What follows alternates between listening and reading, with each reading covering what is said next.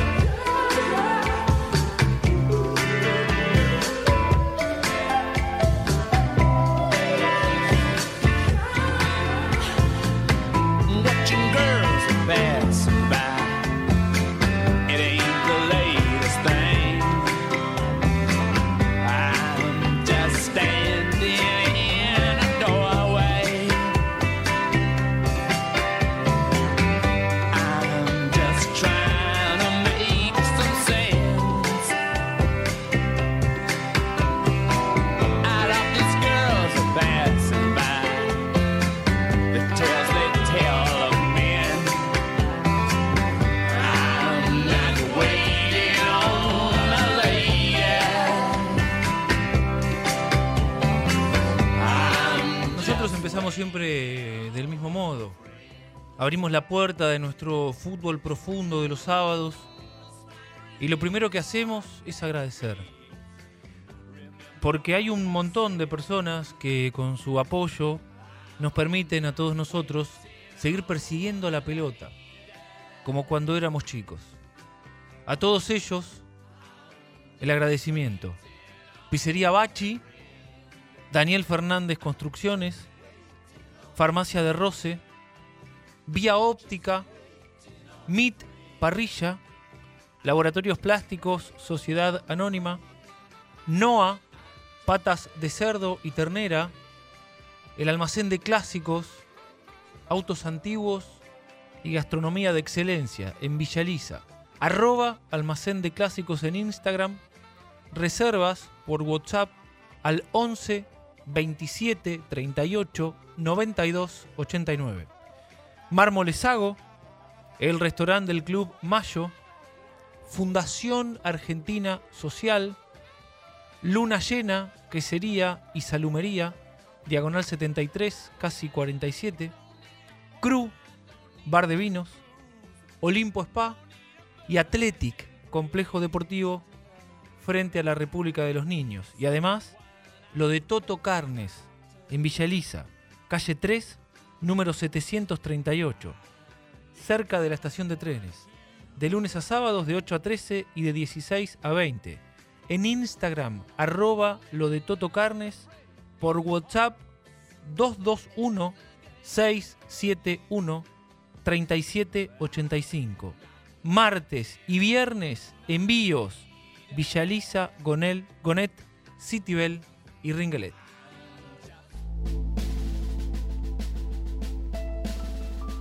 En esta era de clubes de fútbol tan politizados, la política ha utilizado al fútbol históricamente, ¿no? Esto es sabido. Hay mucho club en la Argentina con la política merodeando. Una muestra de esto, Riquelme y Macri. En Boca, probablemente el club más popular de la Argentina, uno de los más grandes del mundo, atravesado por la grieta que nos divide a nivel nacional. En el mundo, no son muchos los clubes de izquierda. El Liverpool inglés del Partido Laborista en esa ciudad portuaria, la ciudad de los Beatles, y ahora del heavy metal, de Klopp, Salah, Corinthians en Brasil, la democracia corintiana en, en contra de la dictadura, en el año 82 Sócrates, y su discurso, la autogestión y la actividad política, allí todo se debatía, porque todos tenían voz. El Livorno, en Italia, de tradición comunista, el equipo de ese delantero fabuloso, Lucarelli, goleador del fútbol italiano. En, France, en Alemania, el Saint Pauli, un club que se expresa permanentemente contra la homofobia, que está a favor de cuidar el medio ambiente, un equipo de principios del barrio rojo de Hamburgo, un equipo de la escena punk en 2015, por ejemplo. Acogieron a los refugiados, a los inmigrantes, los recibieron en el club, los alimentaron, les enseñaron alemán y les dieron hogar.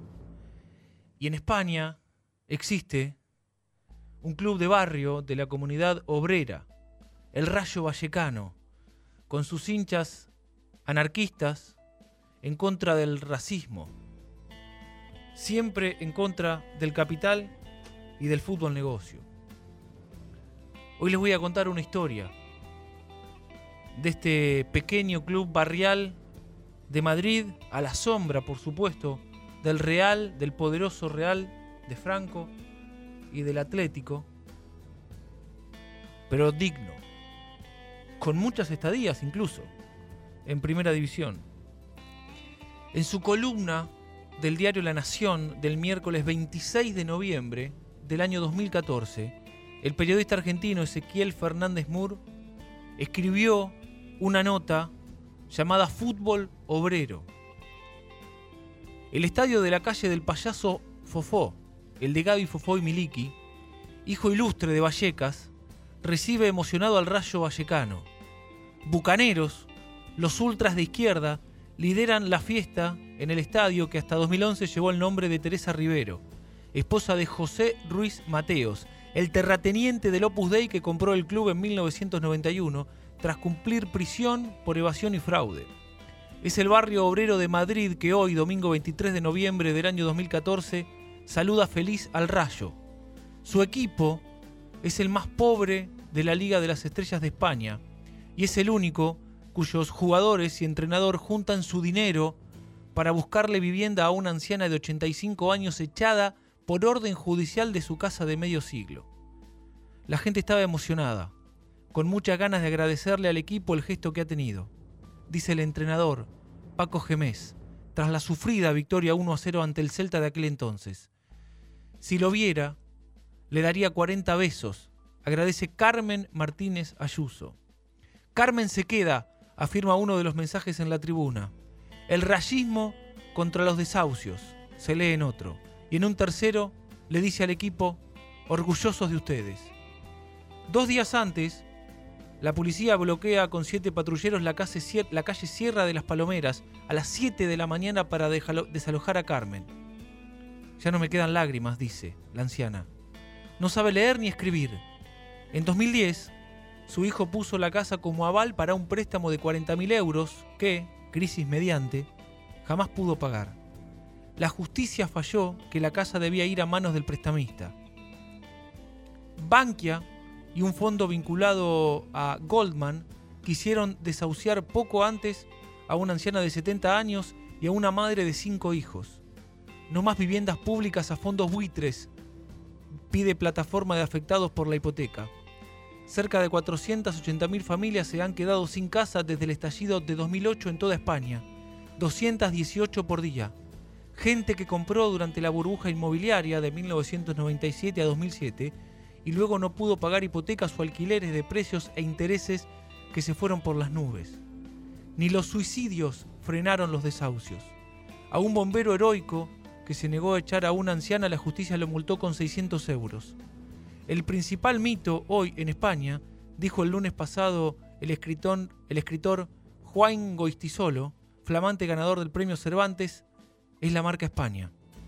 Los noticieros, sin embargo, lloran la muerte de la duquesa de Alba, una anciana deformada por el Botox, con récord Guinness de más de 43 títulos nobiliarios y una fortuna de 2.800 millones de euros, palacios y castillos.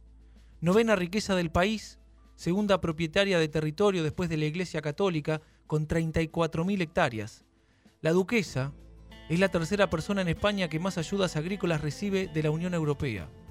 A Carmen la ayuda al Rayo Vallecano, y su desahucio, similar al de tantos otros, gana más notoriedad y desplaza por un momento tanta atención por la duquesa. Hay otros casos sangrantes, dice la cadena Ser, en la cadena Ser el capitán Roberto Trasorras. Pero este no se puede competir. El periodista le lee mensajes de aficionados. Hoy el Rayo les ganó a todos. Más que un club, un señor club. Ya sois unos campeones. Más equipos como el Rayo. Se me pone la piel de gallina, responde Trasorras.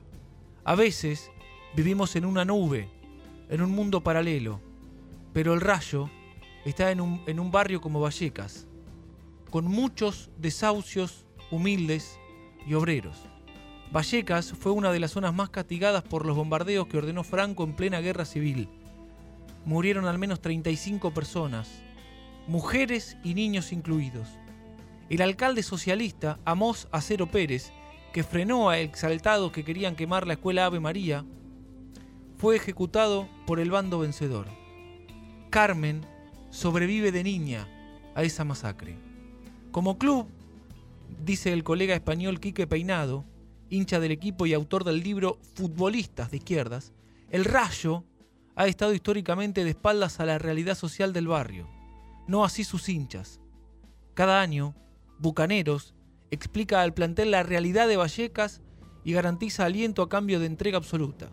Uno de los tantos jugadores argentinos que pasaron por el Rayo les preguntó cuánto dinero querían. Le aclararon que no se trataba de eso.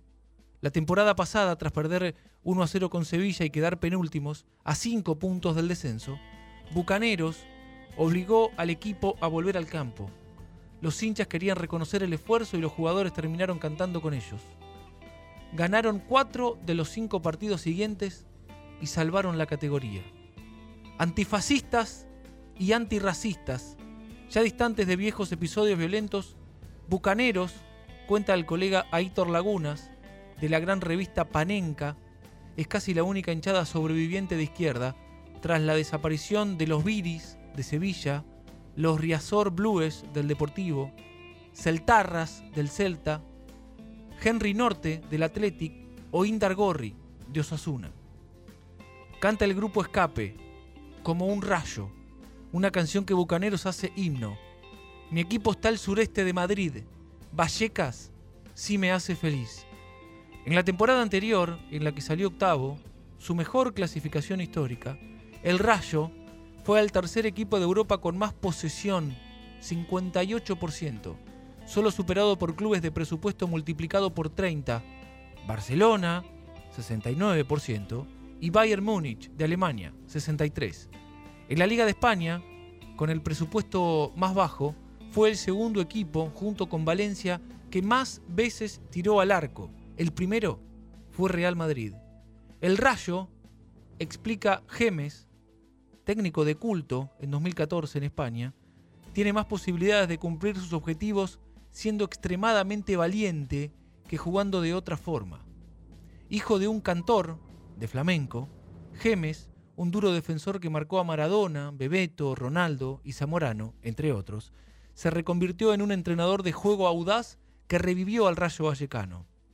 El orden, dice Gemes en diferentes entrevistas, es importantísimo, pero el fútbol, añade, es movilidad permanente y eso es desorden.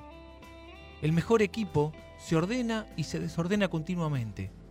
Hay que tener convicción para salir jugando desde el arco, porque se sufren más goles regalando balones con pelotazos largos que por un pase mal dado.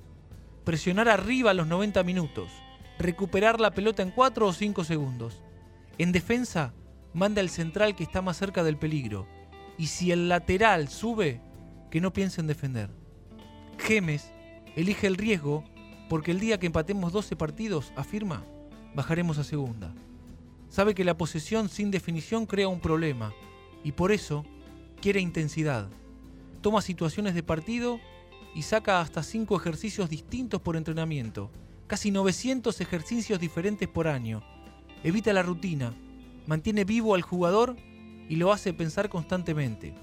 Pero Gemes sabe también que si los 11 jugadores no salen convencidos, el desastre puede ser monumental. Al principio, los hinchas del Rayo Vallecano se tomaban la cabeza. Ahora saben que es así, porque Gemes no duda. Elige mejorar lo que hace, no cambiar. Si eres más valiente, afirma, ya tienes una ventaja. Y porque sin riesgo no hay nada. Es un riesgo sin techo. Porque lo que se intenta es conseguir metas. Jamás me sentí tan orgulloso y emocionado por ver al equipo, escribió peinado en Libero. Los hinchas, me dice Lagunas, se identifican con el orgullo del pequeño que desafía a los grandes. Tienen el orgullo barrial de un enclave humilde, castigado y reivindicativo. Es una gente que ha pasado de todo. Nos meten 6 a 0 y no nos hundimos. El barrio es fiel reflejo de lo que ahora es el equipo. Hay que ver en la web la sorpresa de sus jugadores cuando antes de un partido decisivo Gemes hace entrar al vestuario a padres, parejas e hijos. Están acá, les dice a sus jugadores, porque nosotros somos lo que somos gracias a ellos, y están aquí ahora para que disfruten y se sientan partícipes de todo lo que hemos conseguido. Cuentan que Rayo Vallecano, fundado en 1924, cruzó en 1949 una banda roja en su camiseta blanca en agradecimiento al Atlético Madrid y que River Plate, en plena gira por, por España, le donó un juego de camisetas. Ahora es River, el equipo, que hasta semanas atrás se animó a jugar distinto en la Argentina, el que acaso pueda alimentarse del espíritu del club pobre. Su juego de riesgo ha sido un soplo de aire fresco para el fútbol argentino.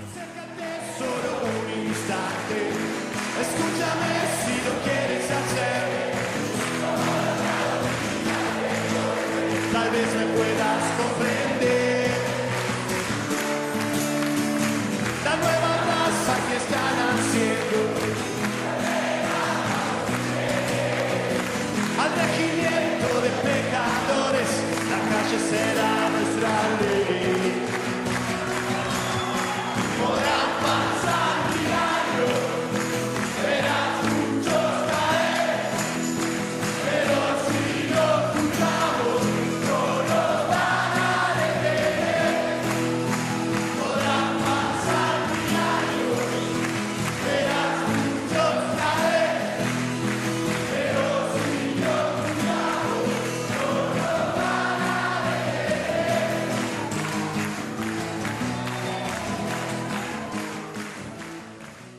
Federico Bondurán, Fútbol Profundo.